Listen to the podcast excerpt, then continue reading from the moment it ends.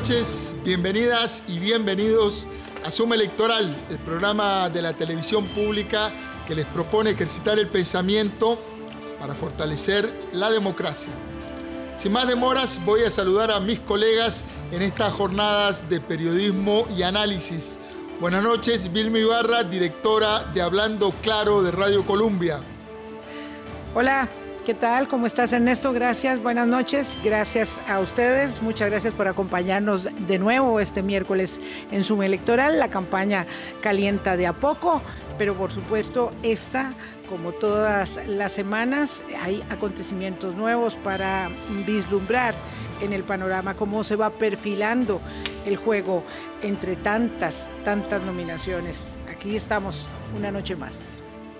La bienvenida también para Álvaro Murillo, periodista del semanario Universidad, corresponsal del diario El País y del programa Hablando Claro de Radio Colombia.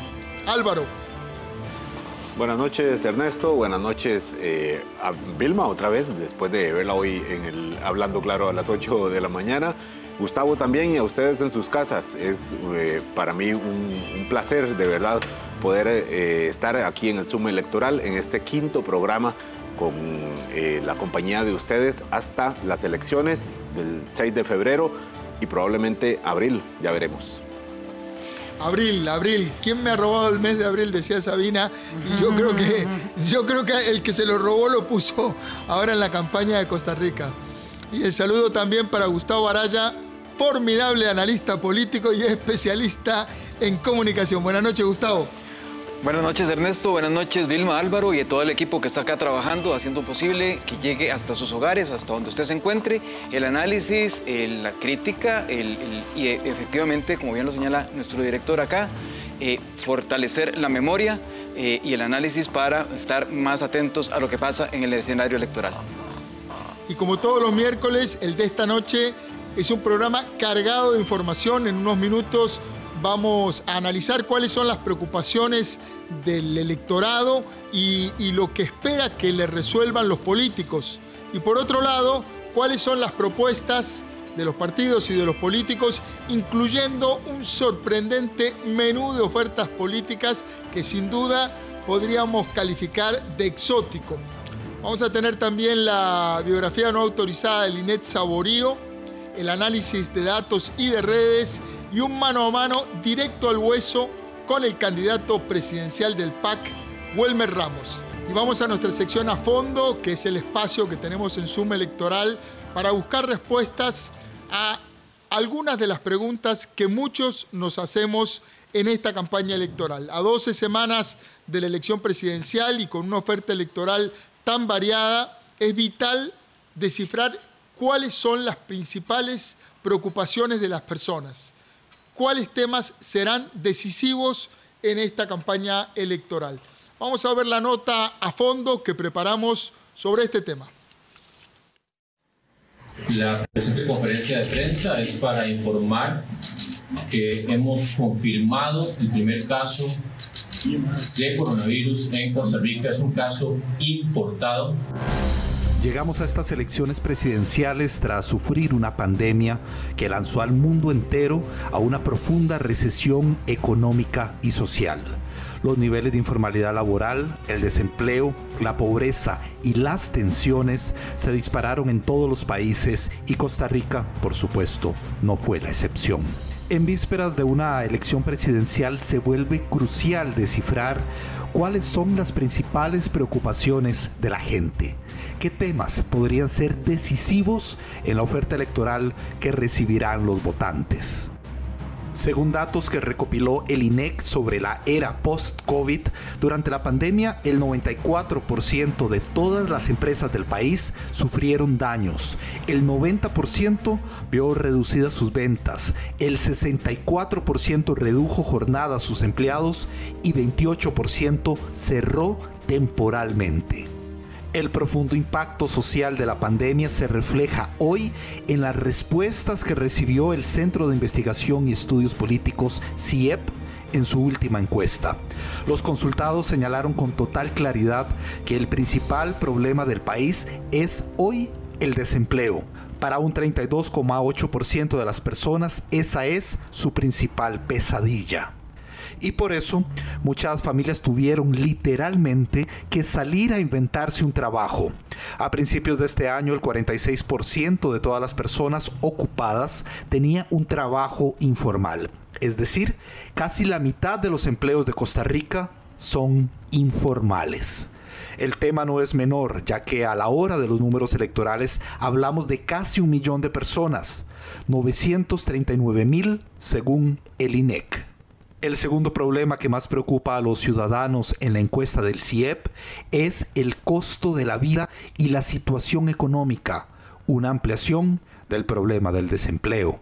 La pobreza en Costa Rica, que antes de la pandemia se mantuvo por décadas flotando entre un 19 y un 20%, durante la pandemia se disparó hasta el 26,2% y la pobreza es particularmente cruel con los jóvenes y con las mujeres.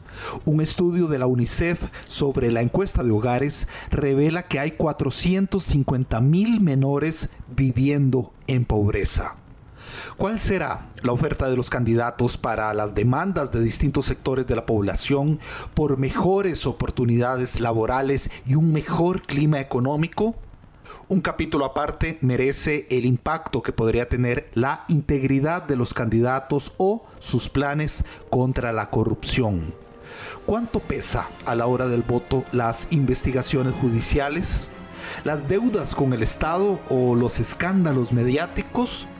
Para un 12,1% de los encuestados por el CIEP, la corrupción es el principal problema que tiene Costa Rica escándalos con fuerte cobertura en los medios, como el caso Cochinilla, la compra de mascarillas en la caja, por ejemplo, tendrán efecto entre los electores y en su percepción de quiénes son los responsables. La revelación de un presunto sistema corrupto en la obra pública, el caso Cochinilla, afectó a la vez el desarrollo de la infraestructura, considerado un factor para la competitividad del país y sobre todo para la recuperación post pandemia. Sin embargo, esa recuperación dependerá del desenlace del manejo de medidas sanitarias y de la eficacia del programa de vacunación contra la COVID-19, en el que Costa Rica tiene avances, pero la campaña se ha topado con obstáculos en un grupo minoritario. Más bien ha surgido conflicto por la decisión del gobierno de declararla obligatoria para sus trabajadores y pronto para acceder a sitios públicos. Varios candidatos de distinto pensamiento se han sumado también a esa oposición, aunque parece una mina poco valiosa para capitalizar en resultados electorales. En general, hay temor por el futuro del país y la continuidad de las ventajas que han gozado las últimas generaciones. La crisis fiscal compromete las posibilidades de una mayor acción del Estado, pero la solución a los problemas financieros sigue pendiente. Una de las vías, la del acuerdo con el Fondo Monetario Internacional, sigue pendiente en la Asamblea Legislativa y en el fondo acentúa el pulso ya sabido entre el sector público y el sector privado. ¿Cuál partido atraerá más a los trabajadores públicos y cómo lo hará? El menú de temas electorales es amplio y no excluye las pensiones, la solución de la brecha en la educación y la conectividad, además de la modernización del transporte público, el crecimiento de la desigualdad y un tema que ya resulta ineludible, la sostenibilidad ambiental. En renglón aparte irán las características de las candidaturas, que si de experiencia o novedad, integridad, capacidad de diálogo o estilo fuerte, algo que satisfaga a la población que espera un cambio de rumbo del país. Pero, ¿hacia dónde? Leer con agudeza la sensibilidad de las preocupaciones ciudadanas será sin duda un elemento crucial a la hora de conquistar el corazón y la voluntad de los electores.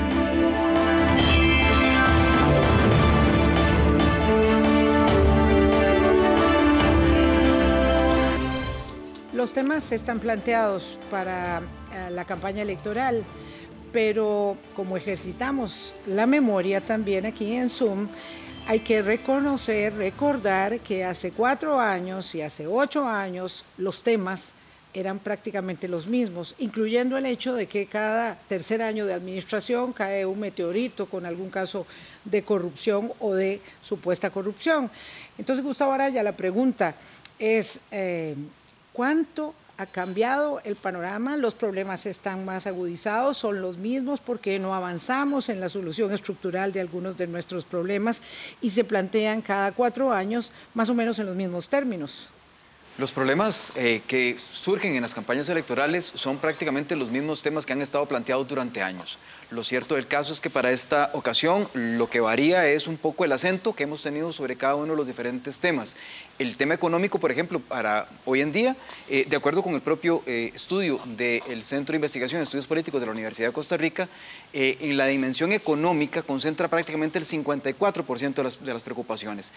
si tomamos en cuenta el desempleo, si tomamos en cuenta el costo de la vida o si tomamos en cuenta incluso el tema de los impuestos, entre los tres son un 54% de las preocupaciones de las personas hoy en día las mismas que hace cuatro, que hace ocho, que hace 16 años, pero en este caso tienen un poco más, digamos, de personas que la señalan. Sí, muy interesante en esto también el hecho de que eh, transcurriendo, ¿verdad?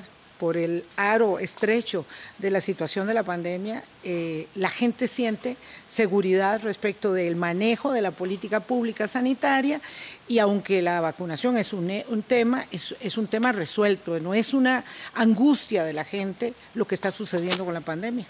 Definitivamente el tema de la salud y el rol de la caja es la roca o una de las grandes rocas del país. La gente está agarrada a esa roca, confía, sabe que es sólida, tiene críticas porque se, han, producido em, em, desfases, eh, gazapos importantes, el tema de la compra de mascarilla minó eh, un poco la confianza, pero es, una, es un, minar la confianza en temas de integridad.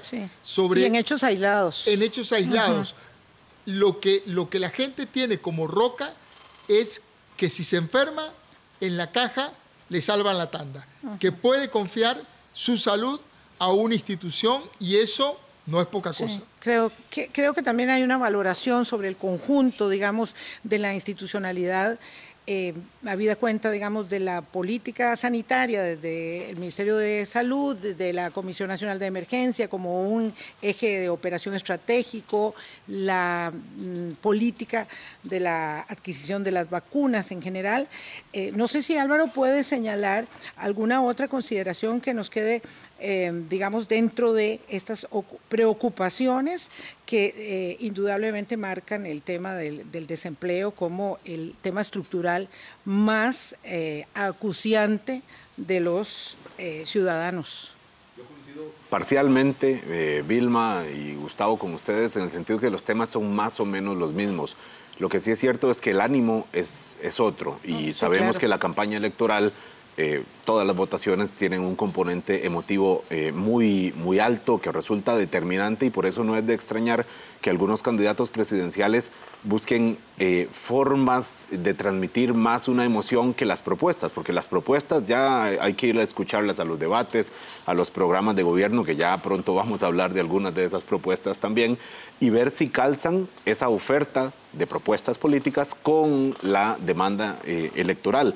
Pero como decía en el discurso de, anuncio de la renuncia del presidente del Tribunal Supremo de Elecciones, Luis Antonio Sobrado, él decía que son unas elecciones muy complejas porque encuentran un ánimo pesado electoralmente. Eh, está la angustia y bueno, la encuesta del CIEP, la última también lo señala, hay preocupación, hay eh, en algún sector eh, desinterés, pero además eh, tristeza porque ha, habido un, ha sido un año y medio de, dolor, luto literalmente, y de afectación económica muy fuerte de la que se ha recuperado solo una parte de la población. Entonces estamos todavía en ese momento, en ese ambiente, hay una, nube emocional que es muy diferente, eh, perdón, muy difícil de poder captar en un reportaje, en una nota, eh, pero que definitivamente cruza muchísimo todos los temas de los que se hablan. Sí, en efecto, la encuesta CIEP también que, vimos eh, en las últimas semanas marca eh, esto que dice Álvaro, el ánimo, el, la crispación ahí contenida en la circunstancia con la complejidad del número enorme de candidaturas. Pero bueno, vamos a ver, tenemos una parrilla aquí lista para observar cuáles son en efecto, algunas de las propuestas, por donde transita la campaña en términos de las propuestas de los candidatos y ahí podemos encontrar de todo, ¿verdad? Desde la candidata de Unión Costarricense Democrática que eh, planteó la creación eh, de la Sala Quinta en la Corte Suprema de Justicia, el derecho a la felicidad de don Rolando Araya, la eh, planteamiento de don Rodolfo Hernández del Republicano Social Cristiano de colocar a la Fiscalía y al OIJ y eh, al Poder eh, Judicial bajo control del Poder Ejecutivo, algo absolutamente descabellado, tanto como la Sala Quinta. Fabricio Alvarado propuso abrir la explotación de petróleo, gas y oro para pagar la deuda del país todo esto puede sonar muy bien, es absolutamente irrealizable utilizar a los guardas privados como auxiliares de la policía, propuso José María Figueres, candidato del Partido Liberación Nacional. Entonces, estamos observando un menú de distractores, ¿verdad? Un, menú de, de, humo este, para ofrecerle a los candidatos, para ofrecerle al electorado que no está ubicado. Eh, el tema, como vimos las semanas anteriores, del marchamo, de la misma vacunación, ¿no? A la vacunación obligatoria, todos esos temas que ya han ido quedando de lado van dando pie a otra, digamos, a otro menú, lo cual pareciera revelar que los candidatos y sus estrategas no saben muy bien hacia dónde apuntar, porque los ofrecimientos, se sabe, no tienen sustento presupuestario. Entonces cuesta mucho ofrecer cosas. Ahí hay un fenómeno que a mí se me ocurre eh, eh, comparar con una especie de neomarxismo, pero no aplicado a Karl Marx, sino a Groucho Marx, que tenía una frase que decía, estas son mis ideas, si no le gusta, tengo otras. A la carta. A la carta. Y creo que, creo que este menú político a la carta tiene que ver mucho con lo que mencionábamos antes, con lo que mencionaba Álvaro, concretamente de la apelación a la, nota emocional. Eh, yo, yo siento que muchos candidatos están tratando de hacer blanco en alguna cuerda emocional que los vincule con un sector del electorado y se han alejado de lo que tradicionalmente tenían los partidos, que era una noción ideológica. Uno sabía lo que era la socialdemocracia, lo que era el socialcristianismo, lo que era la izquierda, lo que era el liberalismo, etc. Hoy parece más un concurso, en algunos casos, un concurso de, ideas ocurrentes que de propuestas para resolver problemas de fondo. Gustavo, ¿qué dificultad tienen los candidatos en este momento, a estas alturas de la campaña, como para ir calentando y no encontrar cuál es el mensaje, cuáles son las ideas? No tienen las ideas, no tienen las propuestas, saben que la situación es en extremo compleja desde la perspectiva de las finanzas públicas como para poder ofrecer alegremente y entonces se están buscando, mm, digamos, eh, como conejo en un sombrero de dónde sacar oferta?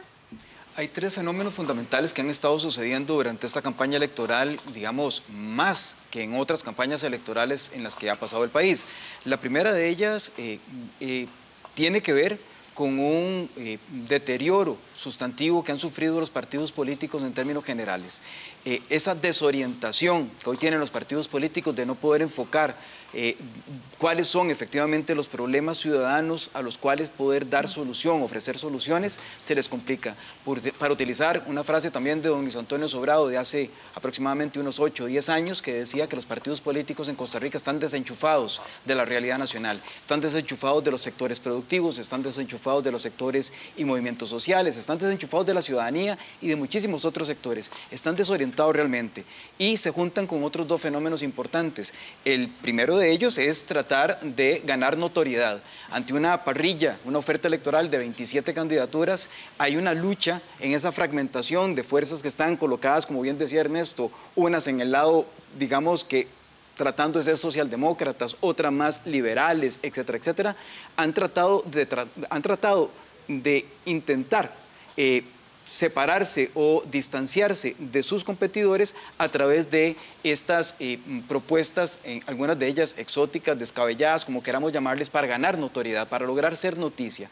Y el, el segundo elemento es que efectivamente se nota la mano de esa pérdida de liderazgo en los partidos políticos y la capacidad de conformación de una agenda programática y se ve la mano, digamos, de los equipos de trabajo en donde dejan, digamos que, por decirlo coloquialmente, cuelan eh, sus propias propuestas personales dentro de los programas del partido para lograr ganar algún espacio. Sí, este es un apunte sustantivo el que hace eh, Gustavo, es que esa ah, debilidad, ¿verdad? Esa crisis de los partidos políticos es muy notorio, muy notorio eh, en este momento, ¿verdad? en muchos ámbitos del desempeño la, del, ejercicio del candidato y, de sus equipos, porque ya vamos a empezar a ver otro tipo, digamos, de acercamientos con candidatos a vicepresidencias y tal, y, candidatos a diputaciones también, pero sin un sustento, sin un, sin un basamento que permita saber exactamente cuáles son las correas de transmisión por las que transcurren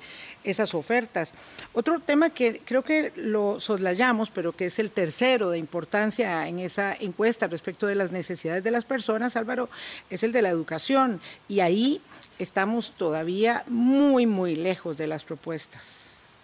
No, eh, no es nuevo para nadie que nos esté viendo ahora en su casa que hay una crisis en educación. La viven en las propias casas donde nos están viendo, viendo ahora. Hoy que tocábamos en la mañana en el programa eh, con expertas en este tema. Había muchos, muchas inquietudes de, las, de los padres de familia. ¿Qué pasa con mi hijo que está desenganchado del colegio, que está desmotivado, que eh, no logra entrar a la, universidad, que no se siente eh, involucrado en un proceso educativo continuo o que tengo que acompañarlo a hacer los ejercicios que usualmente hace junto a la maestra en un grupo en donde tiene ese aporte social que no tiene en la casa? Entonces son muchísimas expresiones del ámbito educativo que me da la impresión, y esto quizá es un poco subjetivo, me da la impresión que los partidos lo están abordando de una manera casi fetichista con el tema de la conectividad digital. Y entonces se ha reducido de alguna forma la discusión educativa a un tema que sí es importante, pero que es solamente parcial en relación con el tamaño del problema, que es cómo hacer para que los eh, estudiantes en sus casas o las escuelas tengan la posibilidad de conectarse con ellos eh, de una manera fluida y mantener un proceso educativo que ahora en la pandemia es importante, pero que en adelante va a cambiar también, porque a todos, todos nos volvimos más digitales y eso es importante en adelante también. Y las propuestas de los partidos no parecen, o por lo menos no se ha visto, o no ha sido el momento, siendo benevolentes, pensemos, de llegarle al fondo de la propuesta educativa, que es muy compleja, que pasa por lo económico, que pasa por temas del manejo del, gremio, que es muy importante, del gremio educativo, eh, pero, pero que tendrán que entrarle. Como problema, nadie ha dicho que es fácil, pero para eso es una campaña política y bueno, si quieren gobernar, pues el tamaño de los problemas eh, requieren igual de volumen de las, de las propuestas para poder discutir y que la gente en sus casas diga, bueno, este señor parece que sí puede enmendar la educación o este señor la, la, empeoraría, la empeoraría. Entonces es importante ver eh, un poco más ahí. Y hay que volver a esto que decía Ernesto ahora, de, eh, cuando mencionó a Groucho Marx, hay que, hay que verlo casi desde el humor. Él, él era un humorista, un actor estadounidense y entonces eh, muchas de las propuestas que hay, que mencionamos ahora, solo algunas, que son ciertamente exóticas. Uno dice, bueno, ¿por qué proponer, llegar a proponer ese tipo de, planteamientos y no entrarle a los temas que de verdad están afectando a la población y sobre los que se espera una demanda cierta? Sí, lo cierto es que mm, podríamos o esperaríamos que eh, los candidatos y sus equipos puedan afinar el lápiz, porque ahora que el Colegio de Ciencias Económicas eh, con el de abogados y el de informáticos está realizando unos eh, debates que ya tienen el formato de tal de debate. ayer yo pude asistir al primero y las propuestas no estaban las propuestas no estaban.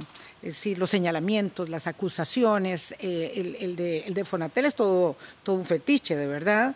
eh, pero las propuestas no estaban. Y yo creo que ahí van a tener que afinar el lápiz. Esta campaña no puede transcurrir, Gustavo, Ernesto, Álvaro, no puede transcurrir por este camino de aquí a enero. Indudablemente eso no será así.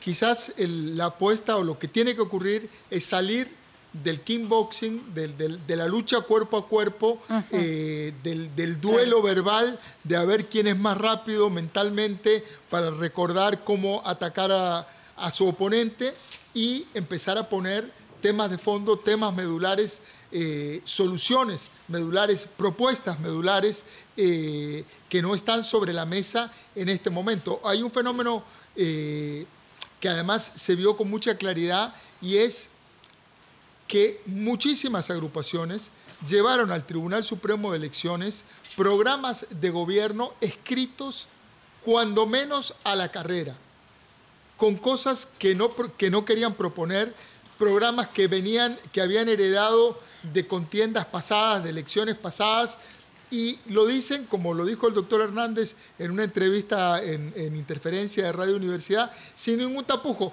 Es que había que llevar un programa y llevé este, que era el que tenía, de campañas anteriores. Bueno, eso es un síntoma ultra preocupante de, de cuál es el nivel de seriedad con el que se, se toman las propuestas para el próximo gobierno. Mm. No tendremos, por supuesto, un Salvador, de eso no se trata.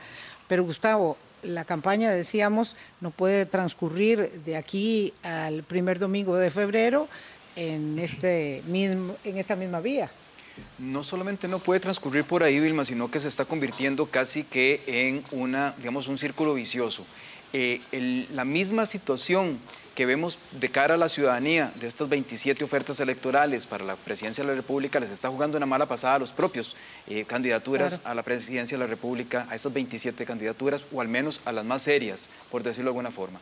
Eh, esto significa que, de nuevo, por ganar notoriedad, están cayendo en errores, pero también por ser citados 8, 10, 13 o los 20 resto a, distintos debates, la vorágine en la que se han sometido los candidatos y candidatas a la presidencia de la República les hace precisamente tratar de pasar lo más rápido, ¿verdad? En, una hora, teniendo seis candidatos, cada candidato hablaría 10 minutos. No hay un debate en el cual un candidato o candidata tenga la posibilidad de hablar 10 minutos a profundidad sin que pueda ser, digamos, sin que, sin que logre efectivamente eh, mm, tratar de encontrar eh, las soluciones profundas y estructurales que se necesitan, especialmente en el tema de, eh, educación, como lo señalaba Álvaro, que sin duda alguna es un tema, digamos, que no solamente vendrá para la próxima administración, sino para los próximos gobiernos, eh, temas de salud, temas de infraestructura, etcétera, etcétera. O sea, los temas son demasiado profundos para que estemos pensando ahorita en crear una sala quinta o que estemos pensando ahorita, por ejemplo, en el derecho a la felicidad. O sea, eso denota que efectivamente las candidaturas están, digamos, en una arena movediza en que la misma circunstancia se les está convirtiendo en un círculo vicioso en el cual están cayendo presa. Sí, un minuto, minuto, dos minutos para cerrar, don Álvaro Murillo. Es que recordemos, eh, Vilma, que esta es la primera elección en la que es un requisito entregar el programa de gobierno y, lo, y así lo han tratado, un requisito. Es como, bueno, si quiere venir aquí tiene que traer una mascarilla. ¿Cómo? ¿Cuál? La que sea. Llámele mascarilla. Entonces si es una hoja en blanco que dice programa de gobierno y y luego cuenta un chiste o pone cuatro letras, listo. O sea, no hay un, en la ley no hay un requisito mínimo de, de, programas de gobierno. Claro, pero en el fast-checking que estamos haciendo sí lo hay. Claro. Claro, ese es el tema. Y además en los debates, perdona Álvaro que te interrumpa, además en los debates tienen que confrontarse con sus propias ideas y ahí es donde está el problema. Claro, y eso hace difícil a la población y entiendo que haya una confusión porque no se sabe bien qué es lo que está proponiendo algunos candidatos, incluso los, los más serios, cuando en el gobierno dice, en el plan de gobierno dice una cosa, en un debate dice otra, luego dice que ese plan de gobierno en realidad era un borrador o que, o que no fue exactamente así como lo planteó. Entonces corrigen ese programa de gobierno o, aclaran que eso es como, como explicar un chiste, eso no, eh, hace que no funcione la propuesta y entonces se vuelve un ambiente muy confuso para los, eh, para los electores eh, tener que tomar una decisión entre, entre esta maraña de posibilidades, algunas que son exóticas, otras que son serias, pero, pero con, difíciles de identificar, Vilma. Así es, estamos en Zoom Electoral, son las 8.30, vamos a corte, regresamos.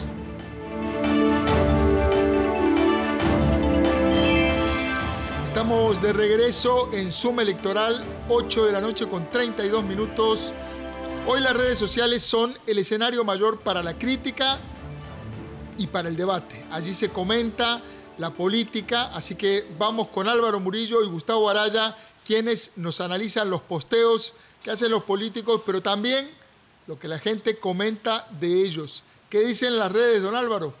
Ernesto, las redes dicen muchas cosas. Esto es solo una eh, selección intencionada para poder hablar de algunos temas eh, también, como el que plantea eh, Diego Delfino, colega director de Delfino CR, eh, ellos están haciendo en su medio un ejercicio de enviar a los candidatos presidenciales algunas propuestas que como pueden ver eh, en pantalla hay varios candidatos presidenciales que no las han contestado a pesar de la insistencia que eh, me dice aquí Diego, varios de los que dijeron que enviarían sus respuestas no lo han hecho. Ojalá comprendan la importancia de un ejercicio como este en democracia y nos las hagan llegar hoy. Esto decía ayer. No sé cuántos de ellos han entregado efectivamente hoy sus respuestas como un ejercicio para que luego los, eh, la audiencia de, este medio, bueno, en general todos podamos también contraponer nuestros intereses o, ver con quién nos sentimos más identificados.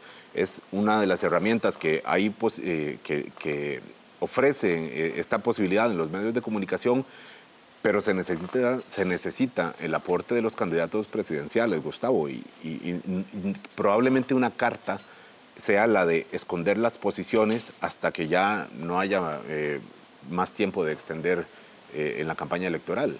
Están pasando varias cosas eh, en esto, Álvaro, y efectivamente lo primero de ello es los programas de gobierno eh, tienen que verse reflejados precisamente en estas consultas que se le está haciendo de parte de los medios de comunicación, en este caso específico, don, Diego Delfino. Y eh, acordémonos de que hay candidatos que han tenido que reconocer que esto ha sido eh, programas de gobierno, digamos, cumplidos como requisito, otros que han señalado más bien que las propuestas incluso no estaban bien pensadas o no estaban del todo acabadas, otras en las que los equipos de trabajo los, los hicieron, digamos, no espaldas del candidato o la candidata, pero que los hicieron, digamos, no necesariamente teniéndolos en consideración. El salir a defenderlos públicamente los pone en evidencia, número uno. Número dos, está pasando también que efectivamente eh, en esta vorágine, mm, digamos, de, los propias, de las propias candidaturas, en donde decíamos antes, estos 27 les jugando una mala pasada incluso a ellas mismas, eh, tienen que estar, digamos, como una suerte de valoración. ¿Qué dijo tal para yo poder decir tal cosa, para poder diferenciarme con el enemigo, si ya contestó, si no contestó, si efectivamente yo puedo contestar algo que sea diferente? O sea, están en un malabarismo constante de manera tal que de alguna forma puedan ganar esa notoriedad que no se tiene y en medio está el trabajo de los propios medios de comunicación, de, de los propios eh, espacios informativos de los medios de comunicación que tienen que mostrar esto con la responsabilidad que merece para la ciudadanía. Eh, en tiempo, porque digamos, todavía hemos dicho que la campaña no calienta. Bueno, no calienta en parte porque efectivamente hay ocasiones en las que ni siquiera material de calidad para tener una campaña de altura se cuenta. Todo esto para evitar llegar al 6 de febrero eh, votando a gallo tapado, como decimos, o a puro olfato, o a puro instinto, por descarte, Tim Marín, tantas opciones del, azar eh, electoral. La idea es reducir al máximo el, azar. Eh, otro comentario, Arturo Pardo es un colega mío como periodista, tuyo, Gustavo también, él es politólogo. Así es. Eh, pero sobre todo es eh, humorista. Eh, hay, chistes mejores que este que, estamos mostrando en pantalla, pero esto lo que hace es una crítica, de alguna forma una, sátira a lo que mencionaba Rolando Araya del derecho a la felicidad, porque él decía, después de varios días de analizar el proyecto de derecho a la felicidad de Rolando Araya, mi propuesta es que su implementación se financie por medio de un impuesto de apenas un 1% a la tristeza y un 15% al enojo. Se recaudaría mucho por enojo, ciertamente si no se ejecuta, generará frustración generalizada. Eh, Gustavo, lo que pasa con las propuestas salidas de tono de alguna forma es que, pues por lo menos dan material para el humor. Están dando material para el humor, están dando material para encontrar las contradicciones, están dando material para muchísimas otras cosas, y valga la, la, acotación, menos para tener las discusiones de fondo que se necesitan en el país. Entonces, gracias Arturo por destacarlo precisamente porque eh, efectivamente propuestas como estas se tienen que tomar como lo que son. Chistes. Uno más. Eh, uno de los espacios para la toma de decisiones son los debates, ciertamente. Esta semana tuvimos uno eh, que ya eh, Vilma mencionó hace un rato, entre, organizado por colegios profesionales y un primer lote de candidatos presidenciales participaron en él y entre ellos, dentro de la dinámica del, debate, destacó por diversos motivos la presencia de José María Villalta y también del candidato eh, Rodrigo Chávez del Partido Progreso Socialdemocrático. Siempre se, me queda ahí, gracias Gustavo. Y entonces, eh, mucho de los debates ocurre esto, ¿quién, eh, quién entra contra quién, los duelos, y quién, como dirían ahora los jóvenes, quién se la aplica a otro candidato presidencial. Entonces este usuario de redes sociales dice, muy bien Villalta mandando a guardar a Chávez. O sea, que le, contestó de una manera contundente y le, le, anuló, digamos, las posibilidades de réplica. E inmediatamente, en línea seguida, dice, pero ya volvemos al mismo Villalta de siempre y cita una noticia de Noticias Monumental donde dice Frente Amplio propone aumentar impuestos sobre utilidades a empresas más grandes y grabar con 15% los dividendos de zonas francas. Ciertamente es un tema de fondo, ya aquí no estamos con exoticidades, eh, exotismos, perdón, eh, es un tema de fondo eh, de la discusión, de la, de la, pues por supuesto también de la, de la baraja ideológica que hay de los partidos políticos mezclado dentro de un debate que es una herramienta eh, importante y tendremos varias en esta campaña, Gustavo. Sí, y, aquí lo importante es que efectivamente veamos cómo el enfoque de este tweet que, o esta, de este post que, que, has rescatado Álvaro tiene esa situación en la que se encuentra la mayoría de la ciudadanía. Eh, este candidato me gusta por esto, pero resulta que no me gusta por lo otro. Eh, o sea, son como unas candidaturas, digamos, como incompletas, ¿verdad? Si no es por el programa de gobierno, es por la forma de su lenguaje verbal, si no es por eh, las propias propuestas, si no es por, por lo que sea. O sea, son candidaturas, digamos, que en, en el ejercicio democrático son una suerte de candidaturas incompletas, ¿verdad? Son, le falta mucho. Eh, efectivamente, Costa Rica se está debatiendo por eh, candidaturas que no necesariamente tienen un calado tal que efectivamente logren por sí mismas, digamos, eh, ser las, las, lideresas o las líderes que de alguna manera logren amalgamar una buena parte de la población por sus condiciones personales, por sus condiciones profesionales, por las propuestas, por los equipos de trabajo, por todo aquello que se supone que debería ser la integralidad de una propuesta, eh, de una candidatura y de un partido político que va a aspirar a la presidencia de la República. En este caso, destaco que efectivamente José María Villalta probablemente le dio lecciones de cómo ser político a alguien que supuestamente no lo es y le dijo varias ocasiones, ¿verdad?, que con los títulos no es suficiente, que para gobernar un país se necesita más que los títulos más que su, propio, su propia eh, mm, creencia eh, en sus propias capacidades, y, pero bueno, eh, no le fue suficiente a don José María Villalta para tratar de convencer a la, totalidad de la población o a una buena parte de la población, y ahora con el tema de las propuestas. Vilma o Ernesto, ¿qué sabor de boca les queda de esto que se comenta en redes sociales? Y hay muchos, muchos comentarios a estos comentarios, que es la dinámica usual en los espacios virtuales. Bueno, yo diría que hay mm, efectivamente retos adicionales, lo citaba eh, Gustavo, retos adicionales que se le plantea a los equipos de los candidatos en el sentido de que tienen que contestar una gran cantidad de demandas. Si uno toma en cuenta la eh, variedad, del abanico de medios y la libertad que existe en nuestro país dichosamente para poder acceder a la cobertura de una campaña, pues tiene que responderle a los medios digitales, a los medios tradicionales, a los, a, los alternativos, a los, a los regionales, a los de carácter nacional. Eso es una dinámica que subsume en realidad al candidato, a la candidata y a todos sus equipos en, en, un, en una jornada de 16 horas intensísimas y en donde el reto es, en efecto, contestar, afinar los mensajes cada día, encontrar en la dinámica de la noticia diaria también las respuestas que se les van pidiendo sobre todos los temas, con el agravante de que hay muchos distractores y no se trata de ser un simpático, un gracioso, uno que tiene la salida a flor. Esto es un momento, claro, y los distractores se, se posicionan fuertemente. Eso pasó en el debate de ayer. Lo que estaba señalando Álvaro es parte, digamos, de una extracción de dos horas de debate donde hay eh, dos minutos que se convierten en el circo, en el tiglado y del que hacemos parte también desde los medios, eso es cierto, y esa es la circunstancia de la campaña.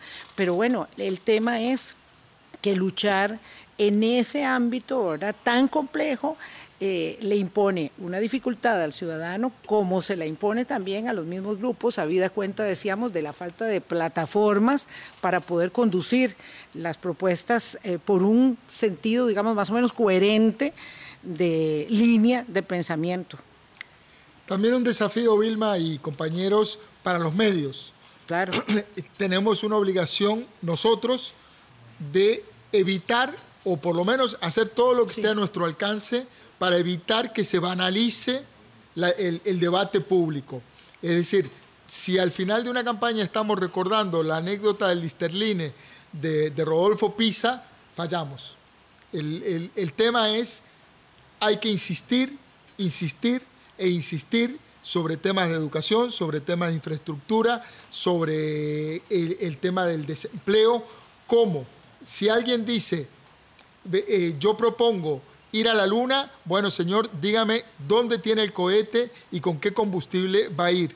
Porque a la hora de, lanzar ideas sobre el aire es muy sencillo, pero debe ser la prensa, debe ser la prensa la que, la que paute, la que marque ese, ese tono, ese cable a tierra eh, de esas propuestas. Mm. Más para agregar un, un comentario final. A mí me preocupa muchísimo efectivamente qué es lo que queda de esta campaña electoral en ese sentido, porque va a quedar la idea también entre la población de que es posible una sala quinta. Eh, con 35 magistradas, de que es posible eh, declarar el derecho a la, a, la, a, la, a la, felicidad y demás. O sea, todas estas eh, consideraciones que nos parecen en algún caso eh, efectivamente noticiables, porque lo son, eh, no, me, gusta la idea de que efectivamente hacer política también es educar.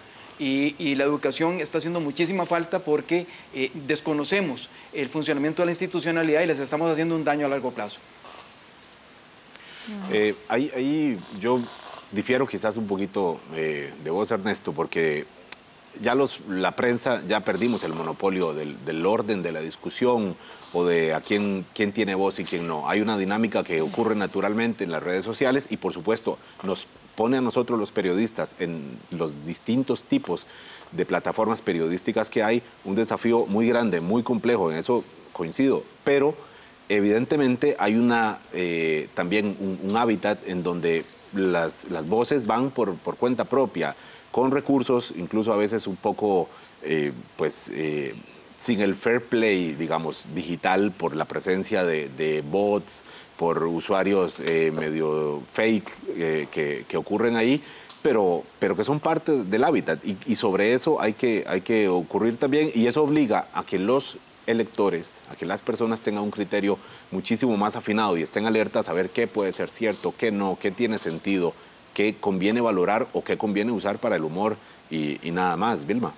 Difiero de quien difiere eh, y me veo obligada a salir en defensa aquí de mi compañero de mesa, porque creo que, en efecto, si no tenemos, como no tenemos, el monopolio de, digamos, la intermediación de la información, sí tenemos la misma obligación que teníamos hace tres décadas, hace dos décadas y que espero que tengamos mañana, de tener el tino ¿verdad? la precisión, el enfoque, porque si no, ya no, haría, ya no haría falta nuestro oficio, de saber por dónde conducir nosotros, sí, los ejes, los temas, las entrevistas, las propuestas, las biografías eh, y los afondos, porque si no, no tendríamos que hacer ninguna diferencia. Decía Pepa Buena, eh, directora del país de España, que hace muy poco asumió ese puesto, este periódico que, realmente eh, respeto, donde don Álvaro Murillo es corresponsal, eh, que justamente esa, esa atribución, esa obligación eh, periodística es consustancial básica y creo que es parte, digamos, del ejercicio más complejo que también nos corresponde. Álvaro y yo comentábamos en la mañana lo difícil que es estar informado en esta campaña electoral. Ayer teníamos seis actividades, no se puede estar en todas, no se pueden cubrir todas, entonces uno está como tratando de tapar agua de un bote para estar medianamente informado hasta las 9 de la, de la noche, incluyendo comisiones legislativas, porque el tema es que la noticia no es solamente lo que está haciendo un candidato o una candidata, sino todo lo que pasa alrededor del Ejecutivo, del Legislativo, porque todo está impactando la campaña electoral. Entonces ahí tenemos que, no podemos eh, soslayar las responsabilidades que tenemos y sé que coincidimos en esto. Eh, pero, Vilma, evidentemente el esfuerzo hay que hacerlo, lo estamos haciendo y este sumo electoral es parte de esos esfuerzos con eh, distintas secciones, como la que vamos a ver al volver, eh, al acabar ya este segmento, que es Pregúntele a su candidato. Y como decía Álvaro, una de las propuestas de este programa es ejercitar las ideas y para eso le abrimos un espacio a las personas, para que le pregunten a los candidatos y candidatas y se expresen cuáles dudas y necesidades tienen. Vamos a ver la pregunta de Gilbert Díaz del Sindicato de Trabajadores de la Educación Costarricense. Adelante. Soy Gilbert Díaz, presidente del Sindicato de Trabajadoras y Trabajadores de la Educación Costarricense. Quiero preguntarles a los candidatos y a las candidatas a la presidencia de este país, ¿cuál es su estrategia y su propuesta para dignificar la educación pública y la profesión docente. Y la respuesta se la pedimos a la candidata del partido Unidos Podemos, Natalia Díaz Quintana. Veamos su respuesta. Impulsaremos una modernización de nuestro sistema educativo de la mano con nuestros profesores y para ello impulsaremos lo que es la formación en principios y valores desde la primera infancia, Trabajaremos también para mejorar la calidad y la formación de los profesores, incluyendo que todos ellos sean bilingües. Fomentaremos lo que es la educación financiera para que sea una materia obligatoria en primaria y en secundaria. Convertiremos a los colegios en lo que son colegios técnicos en todo el país y también velaremos porque las carreras que estudien nuestros estudiantes sean carreras que sean contratadas por el sector privado Debe existir también esa alianza entre sector académico y sector privado para generar más empleos en el país. No hay mejor herencia que la de un pueblo educado y por eso enfocaremos todos nuestros esfuerzos en esta gran reforma. La siguiente pregunta la formula Yesenia Jiménez, presidenta de la Federación de Estudiantes de la UCR. Veamos. Buenas, mi nombre es Yesenia Jiménez y soy la presidenta de la Federación de Estudiantes de la Universidad de Costa Rica. En años anteriores, el Fondo Especial de la Educación Superior se negoció de manera quinquenal. Esto permitía que las universidades públicas planificaran mejor su presupuesto, hicieran una inversión en mediano y largo plazo, tanto en infraestructura como en becas y atención socioeconómica. ¿Cuál sería la postura en una eventual presidencia de su parte ante esta posibilidad y cuáles serían los criterios y los principios que llevaría a una, a una mesa de negociación de la Comisión de Enlace? Muchas gracias. Y la respuesta se la pedimos al candidato de Restauración Nacional, Eduardo Cruikshank. Veamos lo que respondió. Me parece que es sumamente importante planificar a largo y mediano plazo. Pero lo más importante es que ese contenido presupuestario esté vinculado a las metas país y que esas metas estén sujetas a verificación anualmente. Porque el país, las universidades, los colegios y todo el recurso económico del país debe estar enfocado a producir los profesionales que el país está requiriendo y no profesionales que terminen frustrados que porque una vez que egresen de las universidades y, y obtengan sus títulos no encuentran trabajo. Al contrario de los que hoy estudian ciencias, matemáticas, tecnologías, entre otras carreras, que hay mucho espacio para incorporarse a la economía laboral. Y vamos a seguir buscando preguntas y también buscando respuestas. Como decía Vilma, esa es nuestra tarea, buscar respuestas, no levantar el dedo del renglón. Nos vamos a una pausa comercial y ya regresamos.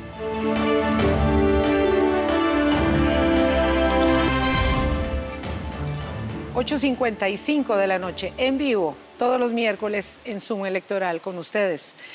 Vamos a darle seguimiento al tema de la noche, respecto de cuál es la oferta, qué es lo que la gente quiere y cómo se ve representada. Esta también eh, gráfica que vamos a presentar con Gustavo Araya es de la última encuesta del Centro de Investigación y Estudios Políticos de la Universidad de Costa Rica y nos refiere a un tema que estructuralmente en el sistema político es muy significativo y que la gente ya empieza a denotarlo. Es el tema de la representatividad eh, política del ciudadano costarricense, eh, Gustavo.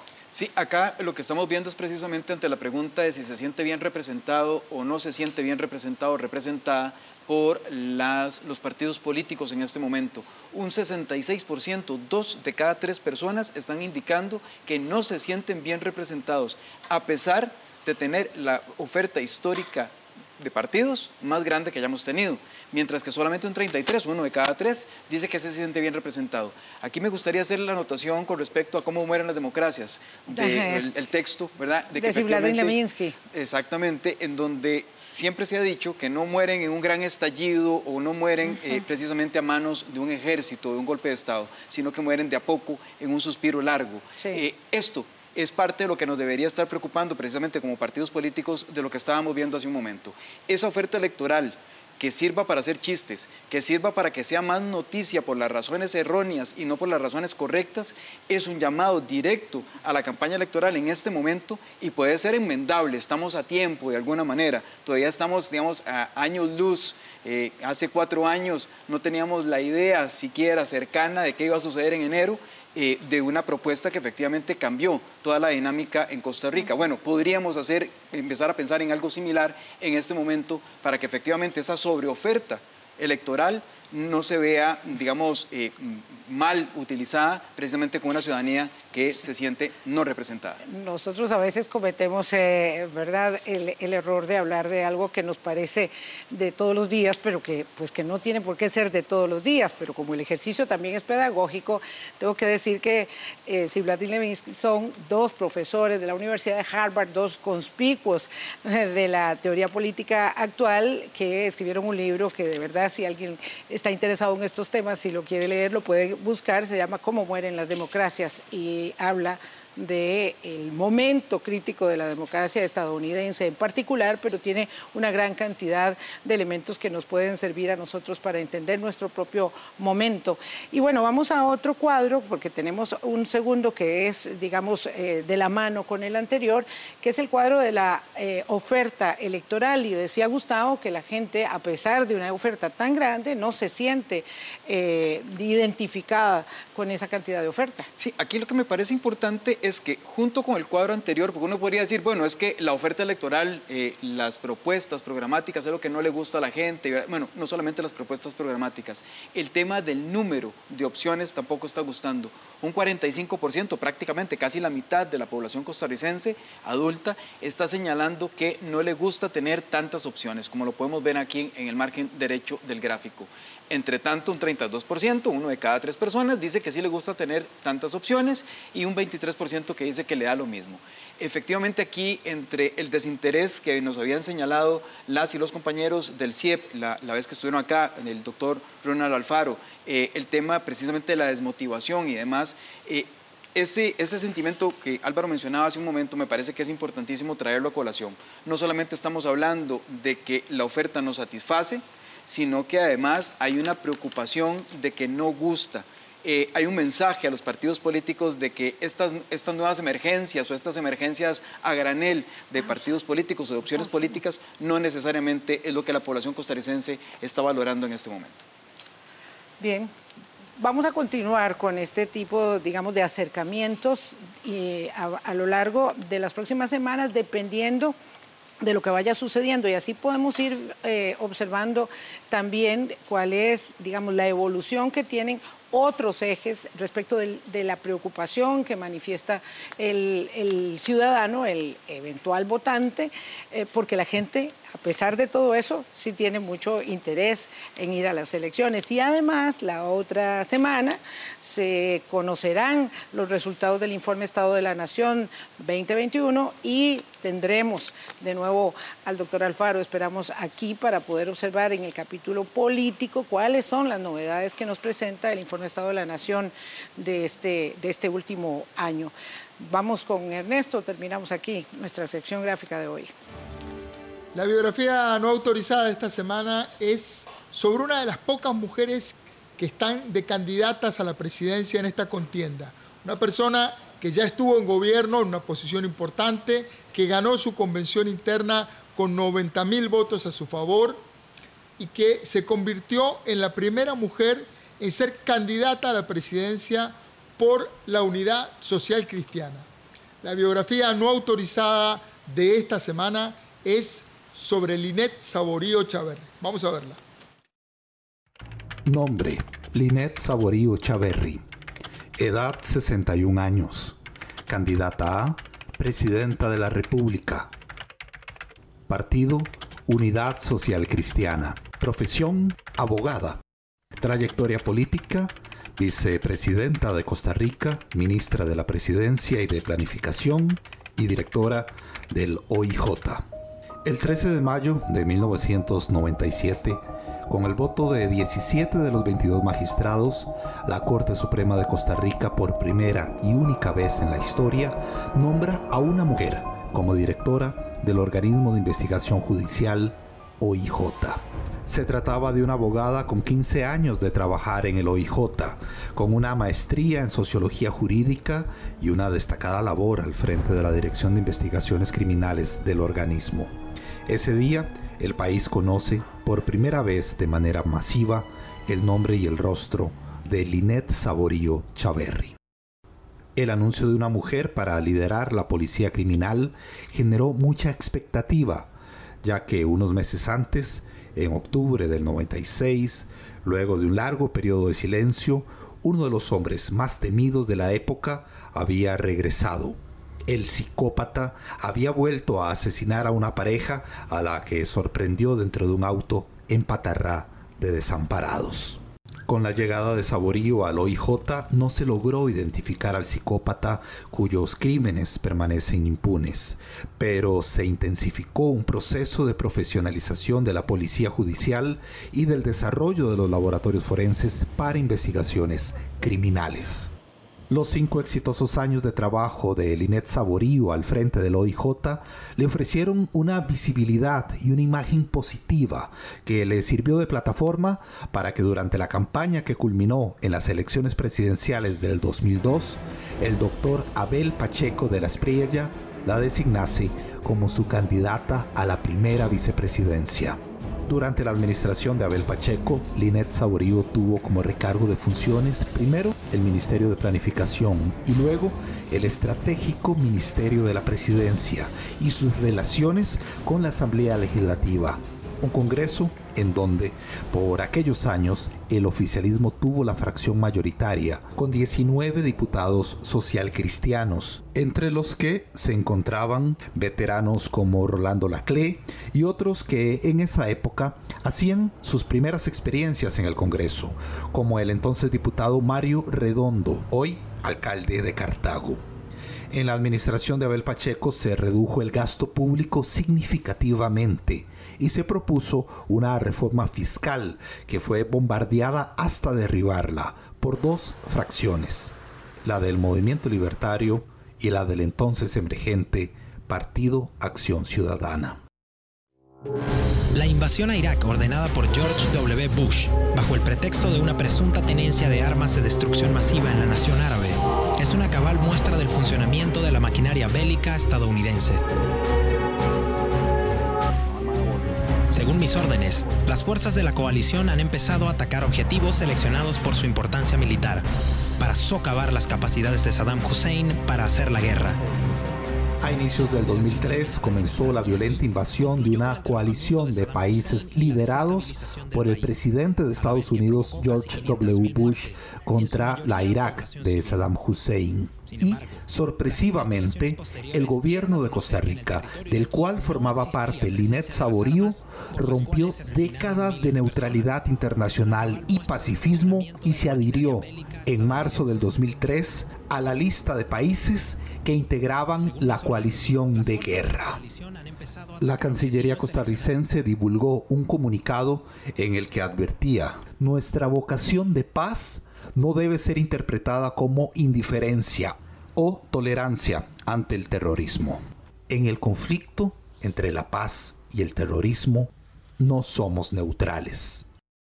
La adhesión del gobierno social cristiano a la coalición de guerra contra Irak fue anulada por la Sala Constitucional en el 2004, que ordenó a la administración a gestionar ante la Casa Blanca la exclusión de Costa Rica de los miembros de la coalición de guerra.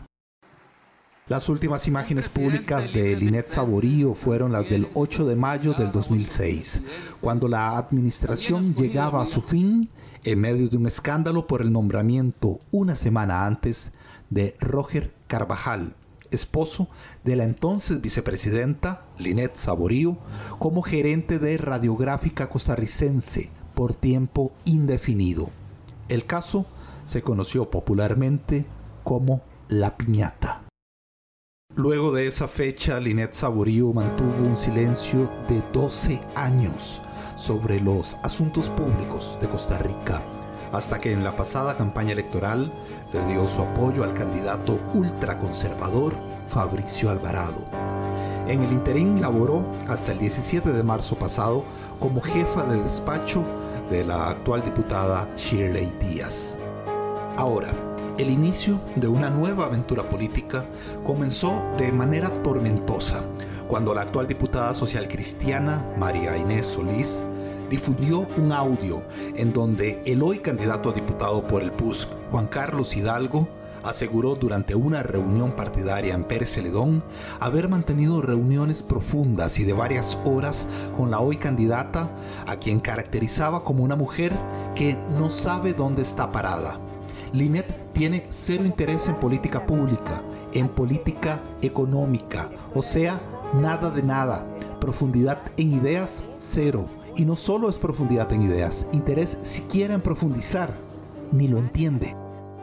Pese a las virulentas críticas del comienzo, Linet de la Trinidad Saborío Chaverri ganó la convención interna del Partido Unidad Social Cristiana con el 55% de los sufragios y con 90.800 votos a su favor, se convirtió en la primera mujer en ser candidata a la presidencia por el Partido Unidad Social Cristiana. Esta es la biografía no autorizada de Linet Saborío y es en realidad todo el segmento una apuesta por la memoria. El valor de la memoria en política es fundamental.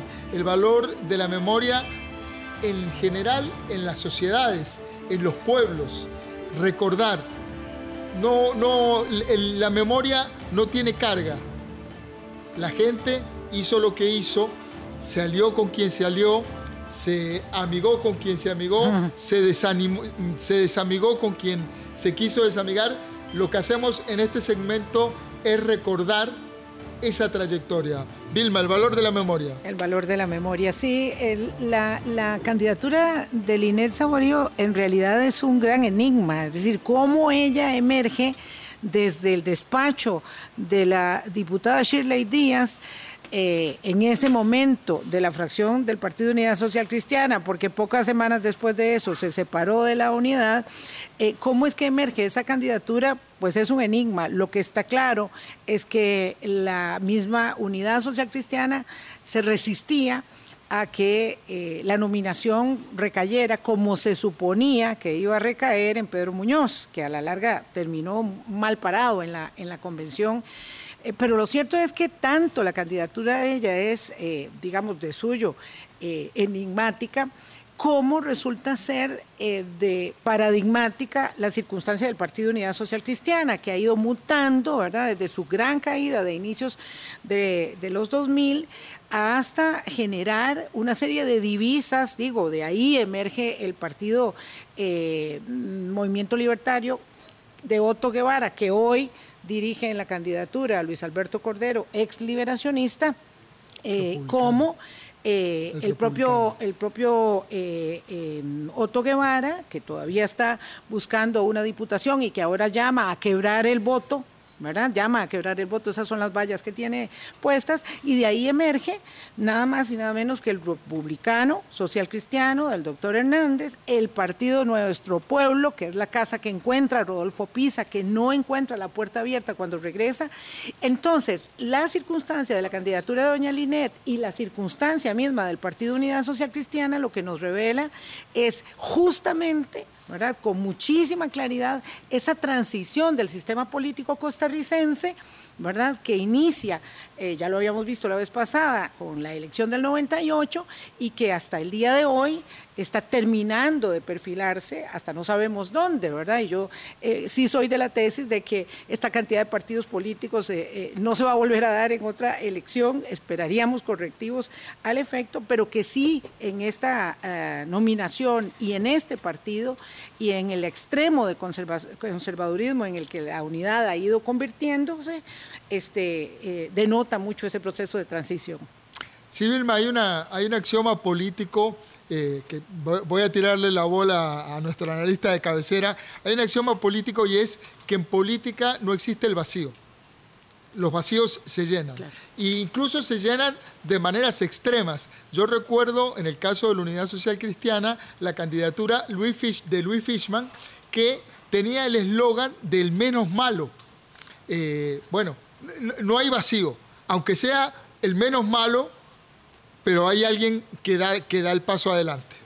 Y en la Unidad Social Cristiana, eh, durante este proceso electoral quedó clarísimo que efectivamente ese vacío, Ernesto, no iba a quedar eh, en digamos, descuidado por ninguno de los flancos, eh, siendo eh, efectivamente don Pedro Muñoz el candidato que se suponía iba a recoger la estafeta del partido, iba a llevarlo, ¿verdad? Y el que hizo una apuesta muy fuerte, no solamente en términos de recursos, sino también de tiempo y de exposición eh, mediática y demás, sale a la luz también la candidatura del hoy, y, y, que ha sido el, diputado Erwin Macís, pero bueno, eh, los mismos socialcristianos parecían no estar satisfechos con esas dos postulaciones y hay una nueva postulación de doña Linet Saborío que efectivamente emerge probablemente como uno de los sectores que estaban quedando descubiertos precisamente por estas dos eh, mm, candidaturas.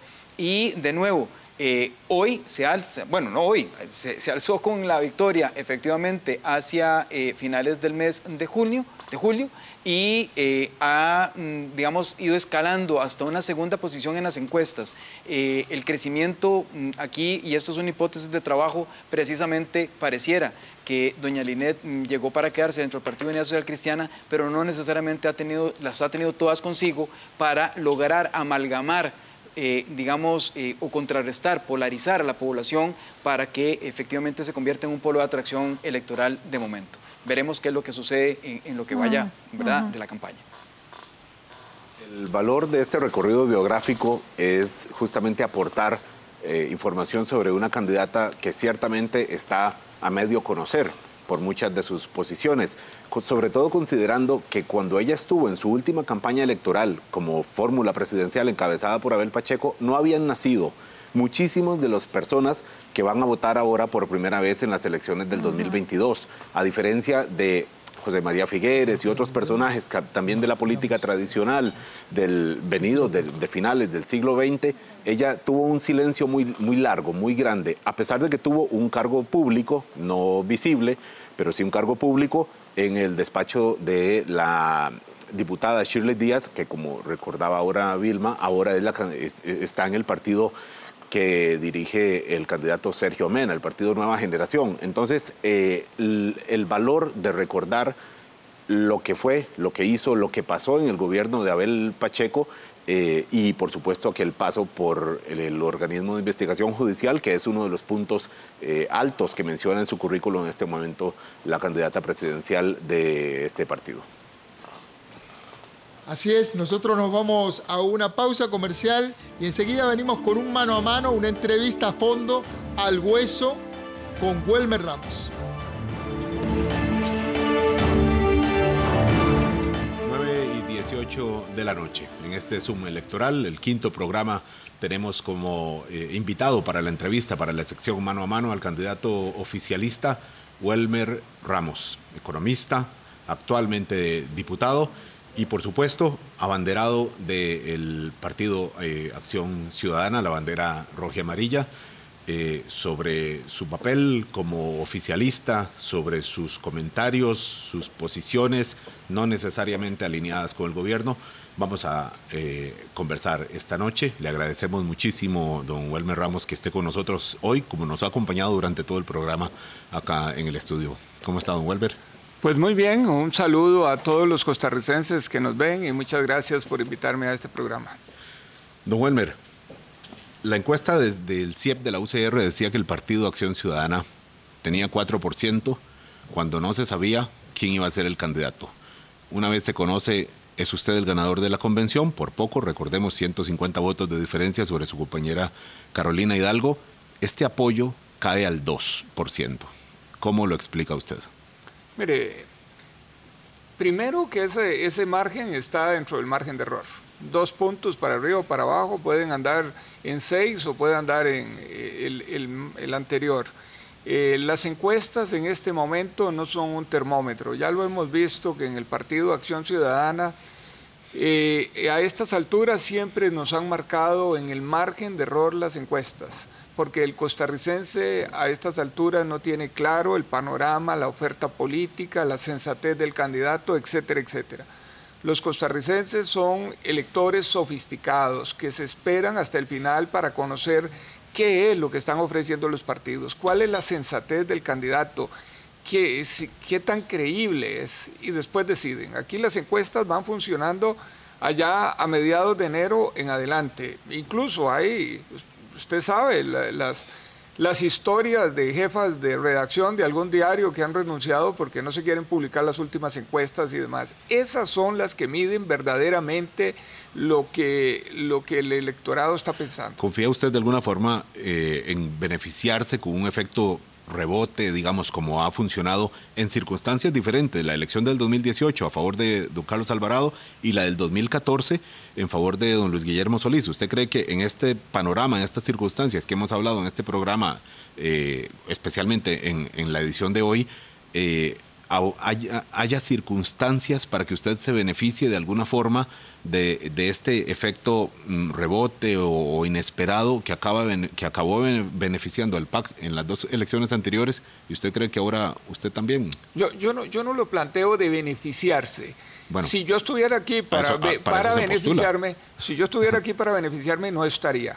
Yo estoy aquí porque tengo un compromiso con el pueblo de Costa Rica de seguir luchando porque Costa Rica tenga un Estado eh, social de derecho y que Costa Rica sea un país de oportunidades. Yo creo que hay algunos candidatos que andan buscando esto en beneficio, por vanidades o porque tienen intereses. Aquí lo que estamos presentando es una propuesta programática eh, que, que rescate el empleo, que rescate la reactivación económica, que ponga a este país a caminar y que independientemente de donde nazca un niño tenga las mismas oportunidades para que a través del trabajo pueda salir adelante. Esa, esa es la historia mía y es la historia que, que el Partido Acción Ciudadana quiere que se replique siempre. Don Welmer, ¿usted cree en la alternancia del poder? Yo creo en alternancia del poder no, yo creo en las buenas propuestas, en, la democracia, en llevar adelante eh, a un país por, la, por la senda del progreso. ¿Cree que le beneficia, le beneficia a un país tener tres periodos continuos de, con un mismo partido gobernándolo? No hay ningún problema. Eh, ¿Acaso que la señora Merkel fue un daño para, para Alemania o, o Felipe González fue un daño para, para, España. Al contrario, fueron gobiernos que se sostuvieron porque eran la mejor opción que había y el pueblo los eligió. Yo creo que las democracias maduras, eh, independientemente del tiempo, lo que hay que ver es que el régimen sea democrático, que represente los intereses del pueblo y, y por ahí vamos. Don Walmer, eh, ahora que menciona usted esto, evidentemente en el caso de la señora Merkel era un solo liderazgo. Ahora vemos ciertamente dos administraciones del PAC muy diferentes, estilos muy diferentes, presidentes que piensan diferente, que actúan diferente y probablemente usted actuaría también diferente a don Carlos Alvarado y a don Luis Guillermo Solís. Lo que no cambia son las circunstancias. Usted eh, estuvo de acuerdo con el gobierno de unidad que planteó hace cuatro años Carlos Alvarado como un camino, mm, digamos, eh, impuesto por la realidad de la fragmentación política. ¿Estuvo de acuerdo usted aquel 8 de marzo cuando se presentó la alianza entre don Carlos Alvarado y don Rodolfo Pisa? Viera que eh, diferente, yo creo que las uniones que tienen que haber es sobre programas, eh, ponerse de acuerdo sobre agendas de qué se va a llevar adelante cuando hacemos una unión de repartir puestos, entonces estamos cediendo eh, la oferta que se le hizo al país y entonces comenzamos a tener mucho más problemas. Y, eso, y lo que se hizo ese 8 de marzo fue una unión de propuestas o una repartición de puestos. Entonces, yo, yo creo que se entregó, se entregó poder eh, mucho y, eso afectó después eh, la línea de, de acción.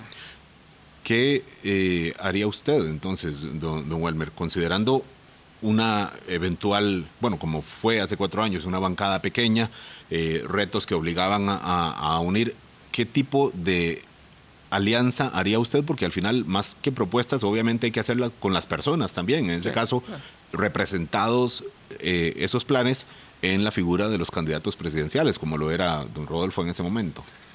Mire, eh, lo que hay que hacerlo es sobre acuerdos de lo que se va a hacer, de los programas que se van a llevar adelante, delimitar bien claramente cuál es eh, las opciones de política, porque eso es lo que se le presenta al pueblo para que vote y eso es lo que el pueblo en una democracia al final apoya.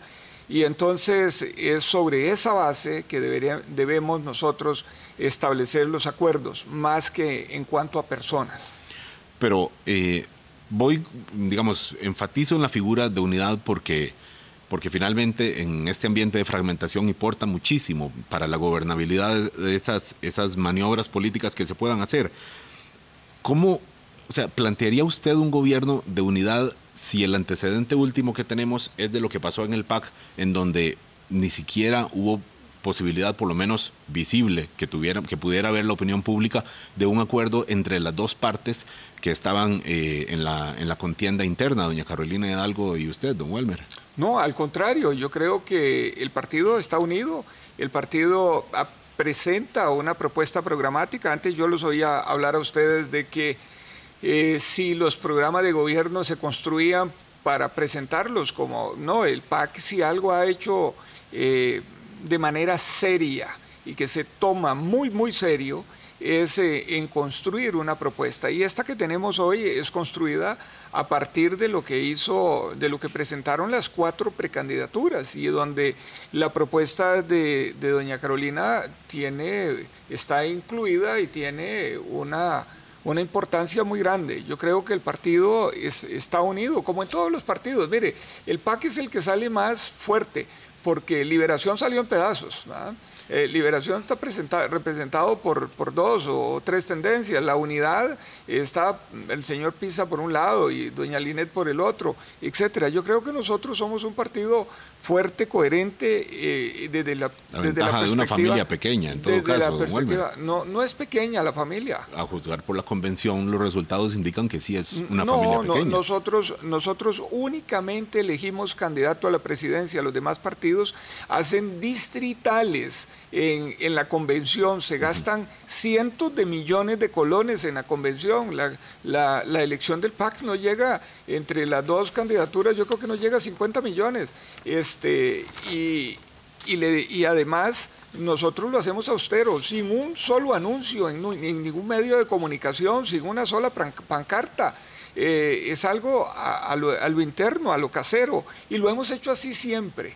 eh, porque consideramos que somos un partido y que la seriedad de las propuestas eh, sabemos que le llegan al electorado y no a través de la fanfarria y de, los jingles y de, las, y de los poses en la prensa, como lo hacen los otros partidos. Entonces, ahí hay que tener la diferencia. Cuando se parte desde las distritales y se parte desde gastar cientos de, o por lo menos, sí, sí, cientos de millones para llevar adelante una campaña, en una primaria, pues se recogen un poco más de votos, pero eso no son electores firmes. El PAC sí tiene una base firme porque tiene cinco campañas en las cuales eh, ha tenido una votación por encima del 26%. ¿De qué tamaño es esa base firme, don Welmer? en, números, deme un aproximado de, de electores esta base firme que usted dice tener el Partido Acción Ciudadana supera, supera eh, perfectamente los 600 mil electores votantes porque vea, vea lo que, por lo menos, por lo menos las elecciones, por lo menos las elecciones internas. Votaron 15 mil, ni, ni, llegaron a 15 mil en la convención. ¿Cuál, es en, la, en las convenciones nacionales, cuál ha sido lo mínimo que ha sacado el Partido Acción Ciudadana? Por ahí anda la base. Eso, eso ¿Usted cree que, se mantiene? Eso es lo que convoca el partido. Don Tiene eh, cinco elecciones ya. Su, su triunfo, eh, por supuesto, lo ha hecho eh, ya acomodarse en, una campaña. Y el lema es vamos a hacer lo mejor, que según como se lea puede ser hacer lo mejor o hacerlo mejor, eh, según como se lea, insisto. ¿Usted está, está de acuerdo con ese lema? ¿Le, gusta ese, lema de campaña o, es parte, digamos, de lo que decide? A hacer lo mejor es el lema de campaña, ¿verdad? Porque la, otra lectura es hacer, hacer lo mejor de lo que lo hicieron en, el 2018 y 2014. también tenemos que ir perfeccionándonos a través del tiempo y tenemos que ir logrando nosotros eh, mejor, mejor ir superando lo que hemos hecho, porque ya vamos sobre una base eh, de lo construido anterior. Pero el, lema es vamos a hacer lo mejor, ¿verdad? Y, mejor, y lo mejor que otros. Eh, vamos a hacer lo mejor en esta campaña electoral y vamos a hacer lo mejor para Costa Rica. ¿Qué es lo primero que tendría que corregir usted sobre lo que queda de este gobierno en caso de que llegara usted a gobernar el 8 de mayo? Corregir. sí, eh, mm, bueno, mire, lo que tenemos que corregir ahorita es generar empleos, generar reactivación. Este, y, desde esa perspectiva tenemos nosotros una agenda. ¿Lo ha, hecho mal este gobierno eso? No. Bueno, por eso le pregunto, corregir, algo que usted crea que este gobierno lo ha hecho mal o ha dejado de hacer y que mm, convendría eh, hacerlo eh, en un próximo gobierno. Le estoy pidiendo, digamos, una, una, una, crítica. vamos a ver, vamos a ver. tal vez podemos perfeccionar en Costa Rica el diálogo entre todas las partes. Eh, y yo creo que ese es un elemento que hay que ir perfeccionando. Y yo creo que sí se puede mejorar en cuanto a, lo que es el diálogo entre todos los sectores. Eh, ahí yo creo que sí eh, deberíamos de, de avanzar un poco. ¿Ahí ha reprobado este gobierno? No, reprobado no, pero, pero sí este, que ha tenido mucho más conflictividad, conflictividad social que, que, el anterior. Las circunstancias han sido diferentes también y hay que reconocerlo. Diálogo incluso dentro de la bancada legislativa de la que usted es parte, don Welmer, porque ahí es, son variadas las posiciones y acabó incluso su compañera Paula Ramos, eh, Paula eh, Vega, eh, saliendo de, la bancada y parece como que esta necesidad de diálogo va a, lo interno también. Eh, ¿No lo así, don Welmer? Mire, siempre el diálogo es necesario y hay que irlo perfeccionando. Yo creo que la sociedad costarricense requiere un poco de mayor transparencia, mayor diálogo y ese va a ser uno de los elementos que yo voy a imprimirle muchísimo a mi gobierno. ¿Va a usar otra vez el adjetivo neoliberal para este gobierno? Neoliberal. Eh, Como lo ha usado. Mire, yo, yo lo he usado para figuras que hay en el gobierno, no para el gobierno. Bueno, figuras en el gabinete sí, sí, de, con un nivel muy alto, sí, y con margen de acción. Sí, pero, pero este, y, si lo he usado, lo he usado con razón. ¿Lo usaría ahora, hoy mismo? hoy mismo no, hoy ha cambiado mucho el gabinete. ¿Y el gobierno? ¿La dirección del gobierno de Alvarado y sus prioridades relacionadas con con la agenda fiscal, por ejemplo? Mire, tenemos diferencias y eso es lógico que en un partido y en un gobierno se presenten. Hay diferentes diferencias de matices. Yo creo que el ajuste lo podemos hacer sin, sin más impuestos lo podemos hacer mejorando mucho la gestión de cobro de los tributos, lo podemos hacer cerrando portillos que hoy están permitiendo que grandes eh, intereses económicos evadan el pago de impuestos en Costa Rica, lo podemos hacer disminuyendo, mejorando la gestión aduanera, lo podemos hacer disminuyendo costos que están pesando fuertemente en el presupuesto. Por ejemplo, eh, los intereses sobre la deuda pública interna, hay que bajarlos. Eh, tenemos aquí un un sistema de financiación del Estado que es muy, muy caro y que no podemos seguirlo porque es de corto plazo a tasas de interés muy altas. Y tenemos también que estamos pagando un poco más por las compras públicas.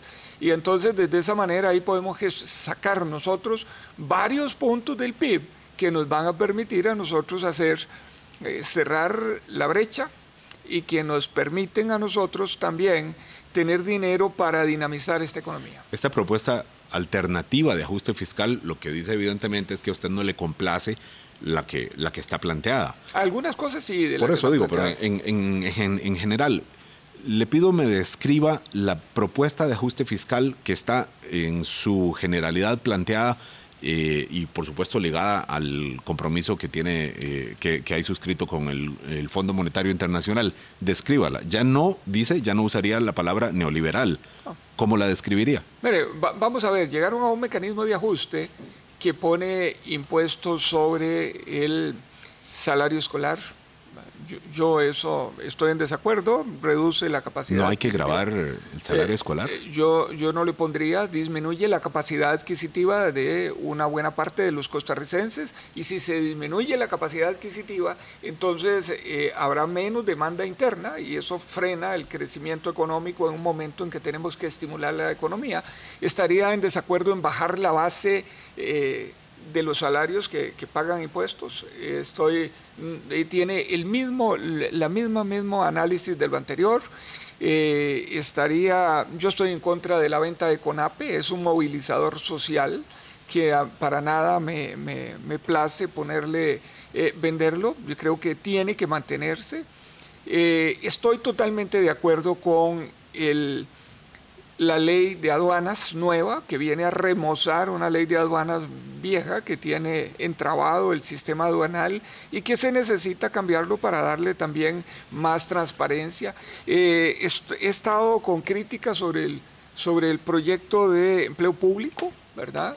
Bueno, y me dio la razón la sala cuarta, yo hice todas esas críticas que tenía sobre que atentaba contra la división de poderes, sí había que ponerle freno de inmediato a los abusos de salarios altos. Aquí hay salarios en bancos públicos, en el Banco Central, en superintendencias, que hay que bajarlos. ¿Significa que votará afirmativamente empleo eh, público? Ahora, ahora se le hacen una serie de modificaciones a, a ese proyecto de ley y está en consulta. Hay que ver qué sale de las consultas y qué construye y qué podemos construir en la Asamblea Legislativa y dependiendo de eso eh, yo le daré el, apoyo o no le daré el apoyo. Noto que prefiere no describir en general la propuesta de ajuste fiscal que plantea el gobierno, pero usted menciona de la posibilidad de dar el apoyo o no al proyecto de empleo público. Esta, esta semana se, votó, se votó el, un informe que, que, avanza en el trámite de, empleo público.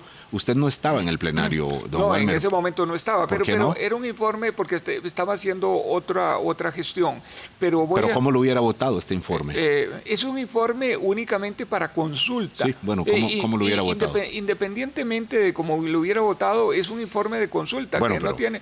Eh, aún siendo concediéndole que quizás no sea un asunto de importancia, ¿cómo lo hubiera votado? Yo, yo lo, hubiera votado negativo, porque tiene una norma de objeción de conciencia que no me gusta para nada, que sigue teniéndola adentro, y todavía creo que se están dejando por fuera lo que era lo más importante. Eh, ¿Qué se está dejando por fuera? Eh, los puestos que son los de los altos jerarcas de las diferentes instituciones y los puertos gerenciales se están dejando por fuera de la norma. Entonces, si la norma era exactamente para ponerle freno, ahora lo que estamos haciendo para arreglar el problema es dejando por fuera de la norma eh, los, los salarios más altos. Y entonces ahí yo tengo mis dudas de que esa sea la forma de arreglar. Acaba de decir que no está de acuerdo con la objeción eh, de conciencia. En esto parece que lo hace coincidir con algunas posiciones de grupos eh, este, progresistas, más progresistas. Eh, y esto me, conduce a la siguiente pregunta, don Welmer. ¿A cuál es el primer tipo de elector que usted llama? Cuando usted piensa en, por supuesto, en, ganar una elección, implica llamar a muchos sectores diversos, con diversas preocupaciones, intereses, pero ¿cuál es el, elector primario que está a la mano del PAC en esta base que usted mencionaba, con cientos de miles de votos según, según usted, pero ¿Cómo podríamos describir ese elector ah, eh, familiarizado con el PAC? Eh, conservador, progresista, ubíquelo por favor. No, mire, eh, los costarricenses es, es, la clase media que en Costa Rica, que es, muy, es una clase ancha y, y, son la gente que hoy está pasándola muy mal que son los que están en, pobreza, en pobreza extrema, que tenemos que darle la mano. Yo, este, ¿Usted cree que conectan con usted, ellos? Totalmente. Don Elben, hace cuatro años... los grupos de, de, pymes, los grupos de, que tienen que ver con agricultura, los, los, los maestros, los grupos de las cooperativas, este, todos los cooperativistas y la economía social solidaria que tienen que ver con este, solidaristas, eh, en fin, son esos que, se levantan a las 4 de la mañana y que trabajan fuertemente para sostener una pequeña empresa, para sostener una familia, el cuenta propia que hoy está con problemas de, eh, para, para poderse formalizar toda esa gente es eh, la que yo le estaría hablando. Don Welber, a usted lo conocen ahora más que hace cuatro años, suponemos, porque ahora ha sido diputado, hace cuatro años era un, había sido ministro de Economía en el gobierno anterior. Hace cuatro años a usted lo votaron 14.387 personas en la convención. En esta ocasión, 7.700. Sí. La mitad. ¿Esto mm, no le dice algo? No. En absoluto. no, significa nada. Las elecciones anteriores del PAC, eh, si usted se va a ver cuántos votaron a don Luis Guillermo, eh, si usted va a ver cuántos votaron en las elecciones más atrás, eh, eran, eran, grupos... Don Luis Guillermo participó en una sola convención, en su caso fueron, fueron dos, hay un punto de comparación. No, hay, no hay, no, estábamos en pandemia. Hay que saber que estábamos en pandemia, que estamos en una situación de, de un domingo muy llovido, este, en el país y demás, y entonces las, las circunstancias meramente así de, cortísimo plazo. No porque haya un desánimo con no, el PAC. No, no, no, no. ¿No, no, ve usted que hay un desánimo? No, no, lo, no lo veo yo. En el PAC no, como partido está animado. Con el, con el PAC eh, como partido que, que, ocupa en gobierno en este momento, bueno, y las encuestas lo, lo dicen, de una alta insatisfacción y popularidad. Mire, las encuestas en este momento no son el mejor termómetro. Eh, insisto, si las encuestas hubieran sido el mejor termómetro para estas alturas, el PAC nunca hubiera salido del margen de error en, todos los periodos anteriores. ¿Usted cree que eh, eh, su posición en este momento en la contienda está mejor de como aparece en, las encuestas? Muchísimo mejor. ¿Cuánto mejor? de, hecho, que, que, estamos, que vamos a pasar a la segunda ronda y sobradamente. ¿Contra quién? Ya que lo sabe. No, no, no sé, porque ahí hay muchos que están luchando ese segundo lugar. y si usted ve, y si usted ve, por ejemplo, un debate como el de ayer, ¿a quién fue que más se le preguntó? ¿A quién era que le tiraban casi todas las preguntas a los demás?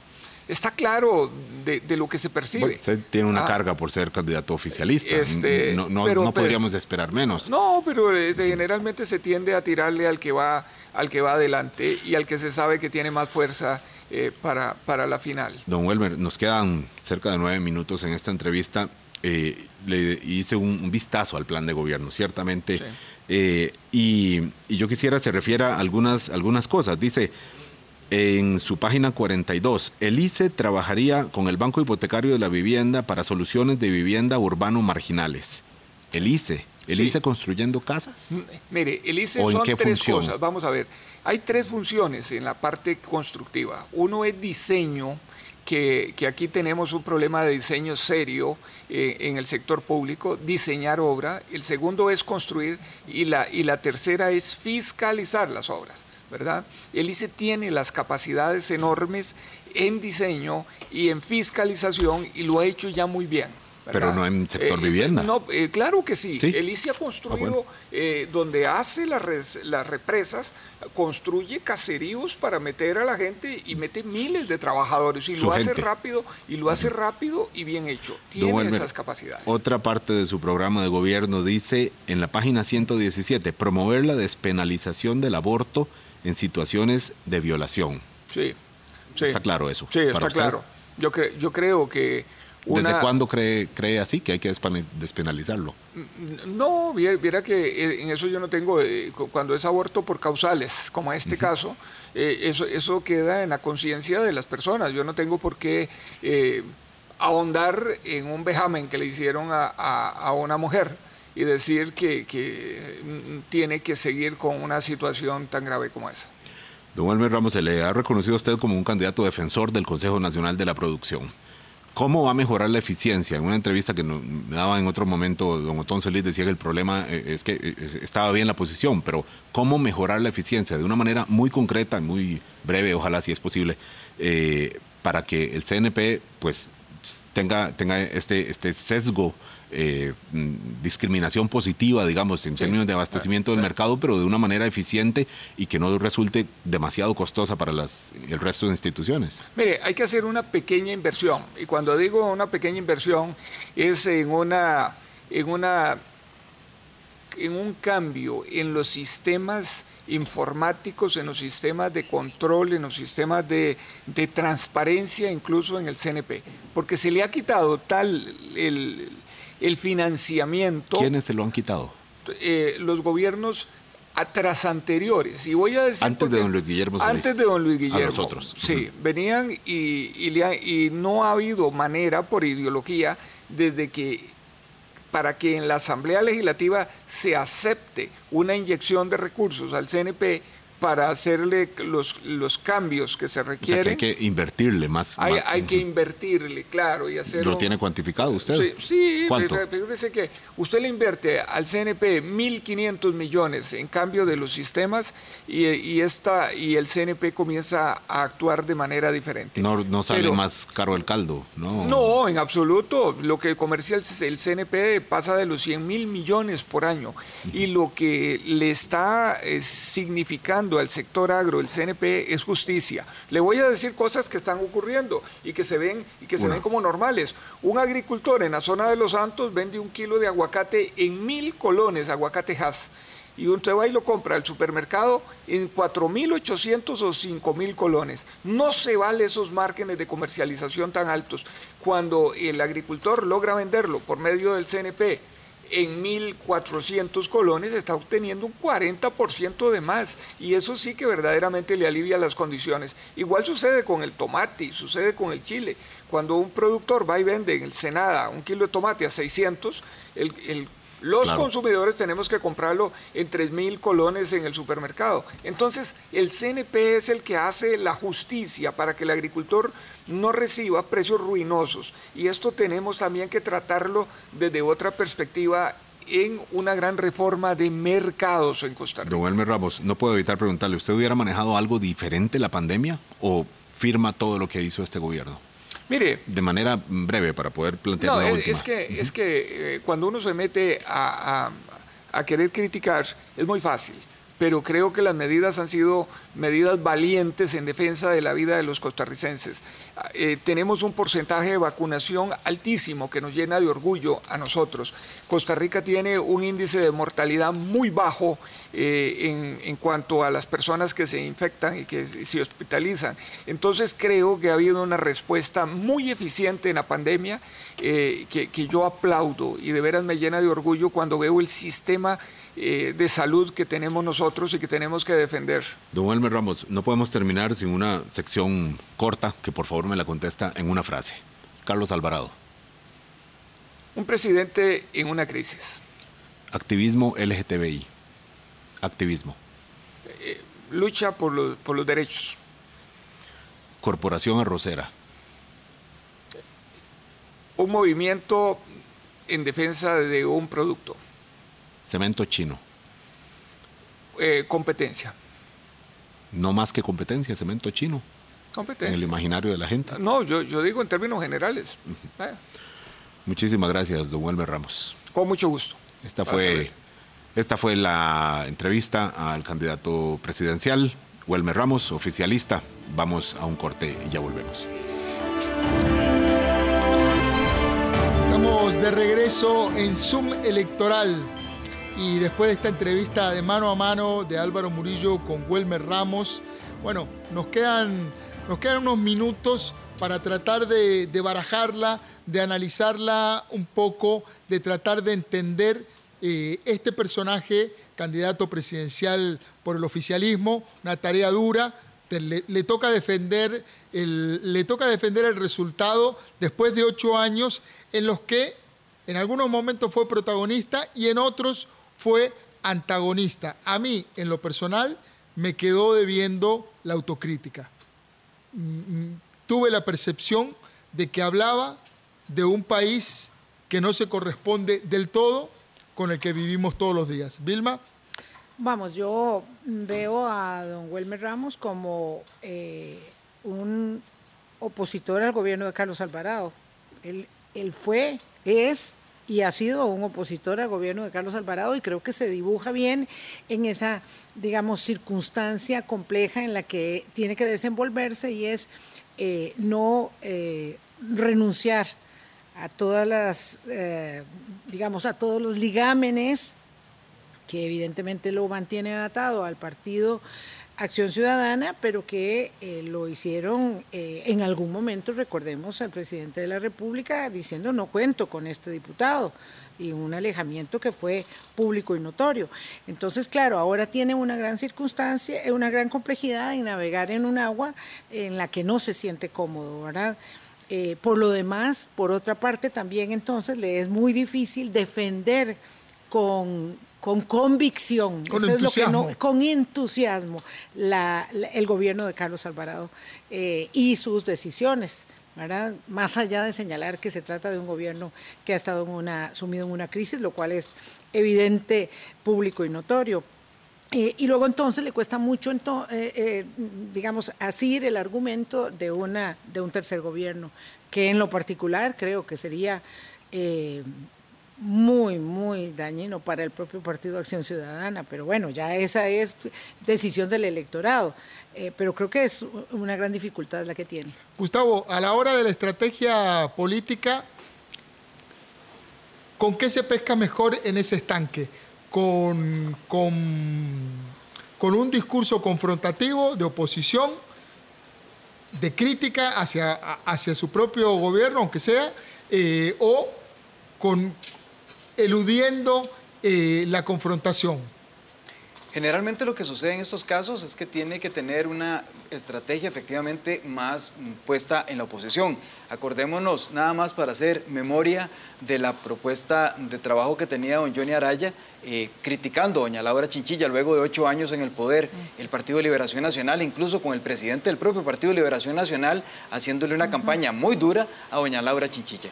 Esa es la posición tradicional, Ernesto, como bien lo señalas, en términos estratégicos. Lo que pasa es que don Welmer tiene a nivel de estrategia tres elementos sustantivos que, digamos, le complican este trabajo. El primero de ellos es que tiene que hacer un llamado, como él diría, amplio, a una base electoral más amplia que incluso la del propio, del propio PAC, pero al mismo tiempo tiene que salir, digamos, a cuidar, eh, digamos, que el patio, ¿verdad?, Eh, pequeño, ese, ese cuidado de un partido PAC que normalmente e históricamente ha tenido entre 2, 3, 4, 5 puntos porcentuales y al que nos tiene acostumbrados eso y que además crece, efectivamente, como él bien lo dice, en periodos electorales. Tiene que cuidar esa, esa parte pequeña, pero hacer un llamado grande. Y entonces en esa contradicción tiene que mostrarse además en algo que demostró hoy claramente eh, su lenguaje no verbal, su lenguaje corporal. Así lo hizo ver durante toda la entrevista. un Welmer Ramos que no cambió mucho de la posición, que estuvo cerrando las manos ante las preguntas, que dirigía poco la, la, mirada, digamos, hacia cámaras y más concentrada en la entrevista, en donde hay una rigidez, en donde no se siente con la soltura suficiente para ubicarse en una posición programática o ideológica que le permita, digamos, incluso trascender al propio PAC, eh, regresar a las propuestas de un CNP fortalecido, de un ICE muy participante y demás. Es una propuesta, digamos, típica efectivamente de una, llamémosla, para ponerle alguna etiqueta, eh, ortodoxia socialdemócrata a la que efectivamente el PAC fundacional le ha hecho gala durante toda su historia independientemente si lo ha llevado a la práctica o no, pero es un llamado al que él tiene que hacer. Entonces también tiene que hacer un malabarismo bastante complejo en términos estratégicos para que efectivamente esa estrategia, eh, digamos, no se le resquebraje y siga siendo una opción electoral importante. Discursivamente, Gustavo, es interesante esto que decís, porque discursivamente estaba recordando la entrevista con, con José María Villalta, y parece que el, espacio de la socialdemocracia está peleado desde espacios que no son, que no se, que no se autodenominan tradicionalmente como socialdemocracia. Y, ahí hay una cosa muy importante, y ahora que, lo veíamos hace unas dos o, tres de, los, de estos programas, me perdonan eh, la, falta de memoria inmediata, pero eh, veíamos de que efectivamente el sector, por decirlo así, liberal conservador está altamente poblado, ¿verdad? Hay un, porcentaje del electorado costarricense que se define a sí mismo más o menos en ese, en, ese espacio, que es un 25% apenas y está sobrepoblado, mientras que el progresismo estatista tiene un 35% aproximadamente del electorado nacional y es el menos poblado. Ese es el espacio que Don Welmer está tratando de conquistar y efectivamente es la estrategia que tiene que llevar a cabo en una que no necesariamente se siente cómodo. Sí, tiene que cuidar mucho que no se le vaya, eh, digamos, eh, electores hacia, hacia el grupo del Frente Amplio, porque es ahí donde ellos van a pescar, ¿verdad? notoriamente ahí están concentrados. Y claro, tienen, tienen dónde, porque, porque son menos, eh, pero tienen una gran dificultad y, es mantener, digamos, una cohesión eh, que no diríamos ideológica, porque la verdad es que no, no, no podemos hablar de, digamos, de estamentos ideológicos, pero sí, digamos, de simpatía y acercamiento. Sí, tiene que soltarse un poquito más. Lo polisémico de la palabra cambio, cambio. Todos apuestan por el cambio, pero todos hablan, tal vez, de un cambio diferente. Se nos acabó el programa. Vilma, Gustavo, Álvaro, nos vamos. Nos vamos, nos vemos el próximo miércoles a las 8 de la noche en un nuevo Zoom electoral. Chao, pásenla bien.